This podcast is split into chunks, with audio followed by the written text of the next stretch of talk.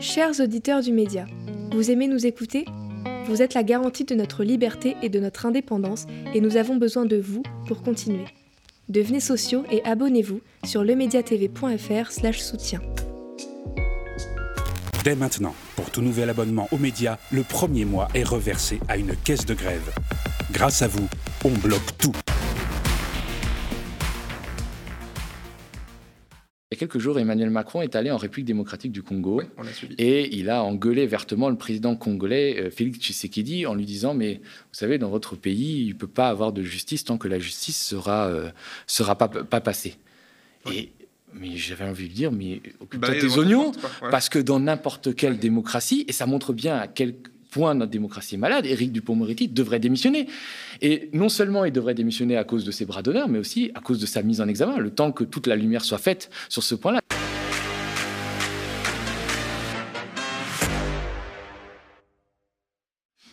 Comment vas-tu? Ça va très bien, et toi? Très bien. Alors, tu es venu nous parler aujourd'hui d'une séquence qui a marqué beaucoup de personnes, les exploits du dernier du dernier les derniers exploits du ministre Éric Dupond-Moretti. Ouais, un vrai poète, hein, ce Éric Dupond-Moretti, qui, normalement, en tant que ministre de la Justice, garde des Sceaux, devrait avoir une certaine hauteur de vue républicaine, mais qui, euh, hier, dans l'hémicycle, a complètement pété les plombs et carrément descendu dans les abysses de l'indignité. On peut regarder un petit extrait. Il n'y a pas un bras d'honneur, il y en a deux, mais accompagnés de paroles à chaque fois, qui sont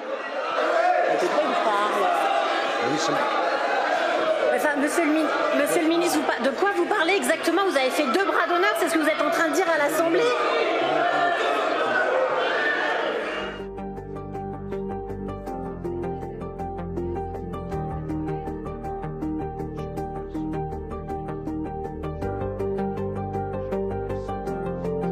Avant de nous présenter ce texte, Madame Berger, votre majorité aurait gagné, je crois, à s'offrir une séance d'introspection. Je vous rafraîchis la mémoire. 11 condamnations dans la majorité, dont celle de violence envers une ex-compagne. 8 mises en examen, dont celle du secrétaire général de la présidence de la République, excusez du peu. Et, pardon, euh, monsieur le garde, celle du garde des Sceaux, accusé l'un et l'autre de prise illégale d'intérêt. Pendant que notre président de groupe, là aussi, euh, descendait de la tribune, le garde des Sceaux a fait un bras d'honneur. Euh, C'est quelque chose d'assez inqualifiable. Bon. Ouais. Alors, quand on parle de l'élégance à la française, tout ça, on peut dire que Éric Dupond-Moretti est peut-être un très mauvais représentant. Bon, euh, sur la forme, c'est quand même assez affligeant. Mais ce qui est encore plus affligeant, et ce dont ne parlent pas tellement les médias, et notamment les médias mainstream, c'est le fond de l'affaire. Car Olivier Marlex, à qui Éric Dupond-Moretti adresse ses bras d'honneur, n'a fait que rappeler une vérité, pour, euh, qui est que Gênant. Éric Dupond-Moretti est mis en examen et renvoyé devant la Cour de justice de la République, hein, chargée de juger euh, les infractions pénales des ministres en exercice, euh, pour prise éga- illégale d'intérêt. C'est quand même hallucinant qu'en France, qui se prétend une démocratie, le ministre de la Justice, garde des Sceaux, qui est quand même normalement le garant du bon fonctionnement de la justice, Un ministre est grave, mais est mise Justice, en examen ouais, ouais, ouais. pour des faits quand même graves. Et je pense qu'il faut les rappeler parce que c'est une affaire assez complexe. C'est-à-dire que Éric Dupond-Moretti, euh, on le sait tous, a été un avocat, un grand avocat. On le surnommait Acquitator. hein. Il est aujourd'hui en congé du barreau, euh, mais euh, il, a, il a traîné dans les couloirs des palais de justice. Et en gros, quand il a été nommé en 2020 ministre de la Justice, il, est uti- il a été accusé d'utiliser sa position de ministre pour régler des comptes avec des magistrats avec lesquels il avait eu maille à partir quand il était encore avocat et qu'il défendait ses clients. Donc, en gros, dès 2020, quand il est arrivé euh, euh, au ministère de la Justice, il a fait diligenter une enquête contre trois magistrats qui avaient fait quelques années plus tôt éplucher les fadettes, hein, les factures téléphoniques d'Éric Dupond-Moretti pour vérifier qu'il n'informait pas euh, Nicolas Sarkozy euh, en douce. Et il a même délivré, euh, il a même diligenté une deuxième enquête qui concernait un juge qui s'appelle Édouard Levrault. hein, c'est une, enquête qui a beaucoup fait parler, parler d'elle, qui lui était détaché à Monaco et qui avait eu malheur de mettre en examen un haut policier monégasque qui était défendu par Éric Dupond-Moretti dans une sombre affaire de corruption où on retrouvait un autre euh, ancien client de Éric Dupond-Moretti qui s'appelle Dimitri Ribolovlev. Alors, c'est un oligarque russe que peut-être les fans de foot connaissent puisque c'est le président du club de foot de l'AS Monaco, un mec un peu, un peu mafieux. Et donc, finalement, Éric Dupond-Moretti avait euh, qualifié les méthodes du juge, hein, Édouard Levrault, de cow-boy. Il avait diligenté une grosse enquête. Euh, Levrault a quand même été blanchi blanchi par le Conseil supérieur de la magistrature, mais il a quand même dû passer par cinq jours d'audition où il a dû répondre pendant neuf heures d'affilée chaque jour aux questions des trois inspecteurs. Donc on était on est dans le cadre. Alors la, Cour de justice de la République va établir, si ces faits sont établis, mais on est dans le cadre potentiellement d'une vendetta personnelle où un ministre de la Justice a utilisé euh, les services, le Conseil supérieur de la magistrature, pour régler des comptes qui sont d'ordre finalement privé, puisque c'était voilà dans le cadre de ses fonctions d'avocat euh, qui étaient avant de venir au ministère de la Justice. Bien sûr. Et là, quand même, on se pose une question que tout le monde a en tête pourquoi ce ministre-là est encore en fonction? Pourquoi il ne démissionne pas? Et pourtant, je ne sais pas si tu as vu, tu as dû sûrement suivre, il en, avait, il en, avait, fait la menace de démissionner au moment où on lui demandait des excuses. Ah oui, tout à fait. Euh, il, faut se souvenir qu'il y a quelques jours, Emmanuel Macron est allé en République démocratique du Congo. On et il a engueulé vertement le président congolais euh, Félix Tshisekedi en lui disant mais vous savez dans votre pays il ne peut pas avoir de justice tant que la justice sera euh, sera pas, pas passée. Et mais j'avais envie de dire, mais occupe-toi tes oignons, parce que dans n'importe quelle démocratie, et ça montre bien à quel point notre démocratie est malade, Éric Dupont-Moretti devrait démissionner. Et non seulement il devrait démissionner à cause de ses bras d'honneur, mais aussi à cause de sa mise en examen, le temps que toute la lumière soit faite sur ce point-là. D'ailleurs, c'est assez euh, aussi euh, symbolique de notre système médiatique qui finalement parle plus des bras d'honneur d'Éric Dupont-Moretti, qui effectivement sont une grossièreté inqualifiable, et pas tant des, du bah, fond de l'affaire. Voilà, du fond de l'affaire. D'ailleurs, Éric Dupont-Moretti, euh, non seulement euh, il ne cherche pas à démissionner, mais il nous ferait presque verser une petite larme sur son sort. On l'écoute. Ma mère, elle a 85 ans. Elle a vu le bandeau de BFM. Et elle a vu que j'allais être ou que j'étais impliqué, ou au conditionnel, peu importe dans une affaire de prise illégale d'intérêt. Ça, c'est pour moi très difficile à supporter. Qu'est-ce qu'elle vous a dit? Elle avait du chagrin. Et elle ne comprenait pas que son fils soit accusé. Tout... Eh ben, on sent l'avocat, on sent la maîtrise du plaidoyer, les pauses, le des effets de manche oui, c'est exactement le temps qui est maîtrisé. Mais ça pose une question beaucoup plus large. C'est-à-dire qu'en visiblement en Macronie, on a droit à un traitement spécial. Visiblement, quand on est mis en examen, c'est comme si c'était un bon pour rester au gouvernement, parce que quand même. Euh, il y a quand même pas mal de ministres qui ont eu des démêlés avec la justice, pour ne citer que les plus connus, Gérald Darmanin qui a été sous le coup d'une enquête pour viol, ou même Alexis Collère, le tout-puissant secrétaire général la présidence, celui qu'on surnomme le vice-président, qui est mis dans un examen pour ses liens avec l'armateur ilatalo-suisse euh, MSC et des possibles conflits d'intérêts. Donc finalement, bah, Éric Dupont-Moretti, bah, euh, il démissionne pas, il fait ses bras d'honneur. Euh, c'est lui-même qui menace de démissionner. Tu en as parlé tout à l'heure. Et il faut que Elisabeth Borne l'appelle pour le recadrer. Mais pour lui, ça change pas grand-chose. En même temps, Emmanuel Macron, il va pas demander à Éric Dupont-Moretti de euh, démissionner pour des bras d'honneur, alors que lui, Emmanuel Macron, ça fait six ans qu'il fait des bras d'honneur symboliques aux Français. Et il y a quand même une chose, une chose qui, pose question, c'est-à-dire ces bras d'honneur ont été faits pas n'importe où, dans l'enceinte de l'Assemblée nationale, dans l'hémicycle, ou quand même qui est considéré comme un lieu euh, temple de la démocratie, etc., etc. Mais quand même, on a sanctionné euh, des députés pour beaucoup moins que ça, et on les a exclus de 15 jours d'hémicycle pour beaucoup moins que ça. Donc quand même, ça, ça pose question de ce deux poids, deux mesures. Alors, euh, tu as dit tout à l'heure, quand même, cet homme, Éric Dupond-Moretti, dans une autre vie, a été euh, bah, un, avocat, on le sent en plus dans la séquence qu'on vient de voir, réputé et, doué. Et doué. 145 acquittements. Record de France. Acquittator. Acquittator. Et effectivement, euh, pléthore de dossiers médiatiques. On se souvient qu'il a défendu le frère de Mohamed Merah, les époux de Balkany, Georges Tron, qui avait été, secrétaire d'État Sarkozy, qui avait été accusé de viol. Il avait été dans le procès de l'affaire Outreau, le procès du préfet Erignac. Donc, évidemment, Éric Dupont-Moretti, c'est un ténor du barreau. Et comme tout bon ténor du barreau, ben, euh, voilà, il n'est pas sans le sou. Il touchait, avant de devenir ministre de la Justice, des confortables émoluments, près de 70 000 euros. Et du coup, mensuel, il hein, faut quand même le dire, oui. pas mal. Euh, du coup, quand il est devenu ministre de la Justice, ça l'a un peu gêné d'en parler, on écoute. Je vais vous dire quelque chose de l'ordre de l'intime. Euh, mes enfants ne savent pas ce que j'ai gagné.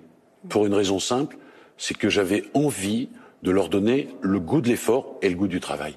Je voulais pas qu'ils se disent mais on est euh, euh, des fils de, de bourgeois et ça va. Et voilà que tout cela va être dévoilé à la France entière et une partie de ceux qui vont aller là vont y aller avec gourmandise. J'estime que c'est du ressort de ma vie euh, euh, privée. Je travaille depuis, madame, que j'ai 14 ans et demi. Voyez-vous? Et il faut tout dire. Et pourquoi euh, n'envisagerait-on pas de publier euh, le salaire de, de, de, de journalistes du service public? Pourquoi pas euh, de ceux qui euh, ont des responsabilités à la haute autorité. Enfin voilà, je pense que c'est quelque chose de populiste. Alors j'ai dit très clairement euh, que j'avais encore une liberté de penser, vous voyez, je vous le démontre, et en même temps je me soumettrai aux obligations qui sont les miennes. Vous redoutez Je n'aime pas la transparence, je n'aime pas la transperçance, je pense que l'on vit dans une époque où l'on exige tout et où le secret, et en particulier le secret professionnel, devient suspect. Je, je n'aime pas l'ère de la suspicion.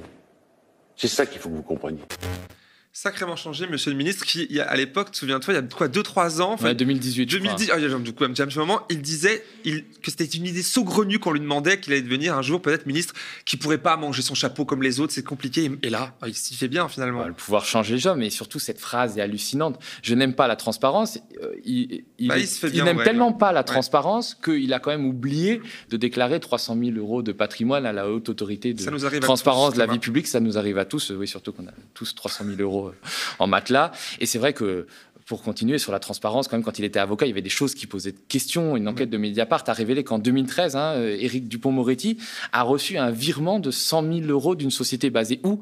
Aux Seychelles, un hein, paradis fiscal bien connu et qui était lié à un de ses clients. Et qu'est-ce qu'il a fait avec ces 100 000 euros euh, euh, d'argent tombé du ciel? Ben, Il s'est acheté quoi? Une belle Maserati à 95 000 euros. Alors même si le versement et la transaction en question n'a pas fait l'objet d'une condamnation en justice, on s'interroge quand même sur un rapport particulier d'Éric Dupont-Moretti, non seulement avec l'argent, mais aussi avec la probité. Surtout d'autant plus que l'actuel garde des Sceaux euh, a défendu de curieux clients, euh, tu en as cité quelques-uns tout à l'heure, pas toujours recommandables. Oui, et alors c'est le droit de tout avocat de défendre même les pires criminels, mais c'est le droit des criminels d'avoir les meilleurs avocats. Tout à fait. Et mais c'est quand même plus embêtant quand on défend des États étrangers et que quand on devient ministre de la Justice, on peut être amené à traiter avec ces États étrangers. Surtout quand ils ne sont pas forcément recommandables. Euh, par exemple, Éric Dupond-Moretti a beaucoup, beaucoup travaillé pour le compte du Royaume du Maroc et l'a défendu dans plusieurs procédures, notamment dans une procédure euh, qui opposait le Royaume du Maroc euh, à des journalistes français qui, étaient, qui sont accusés de chantage et de tentatives d'extorsion. Et puis il y a même pire, c'est-à-dire que quand même Éric Dupond-Moretti a fait pas mal de réseaux à l'étranger, notamment en Afrique, et a pas mal grenouillé avec des despotes africains. Je pense notamment au fait qu'il a conseiller l'État congolais, a été très grassement euh, rémunéré pour ça. Le Congo-Brazzaville, faut-il le rappeler, est dirigé depuis, depuis 1979 par, d'une main de fer par euh, un homme qui s'appelle Denis Sassou Nguesso, euh, qui est aussi accusé de crimes contre l'humanité. Et donc, Éric Dupont-Moretti, via son cabinet, a conseillé sur la structure juridique, les réformes juridiques en cours au Congo.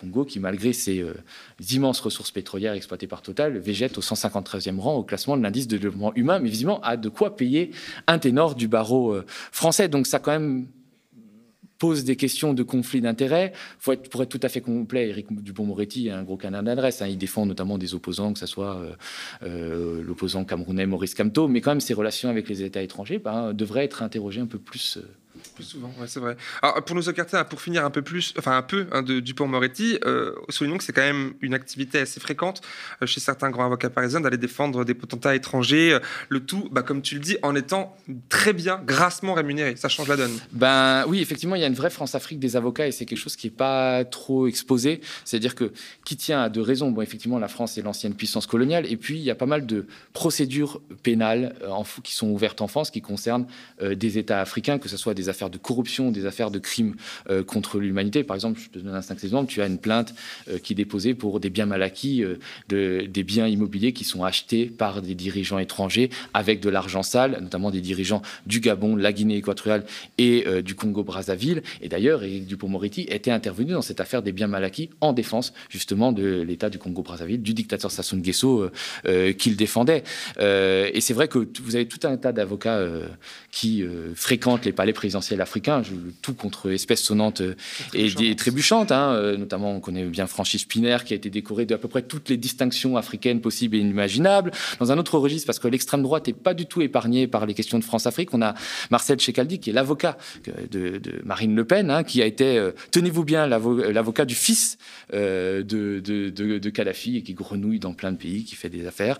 Et même moi, par exemple, on se retrouve, on est, j'ai fait des enquêtes sur la question des mines.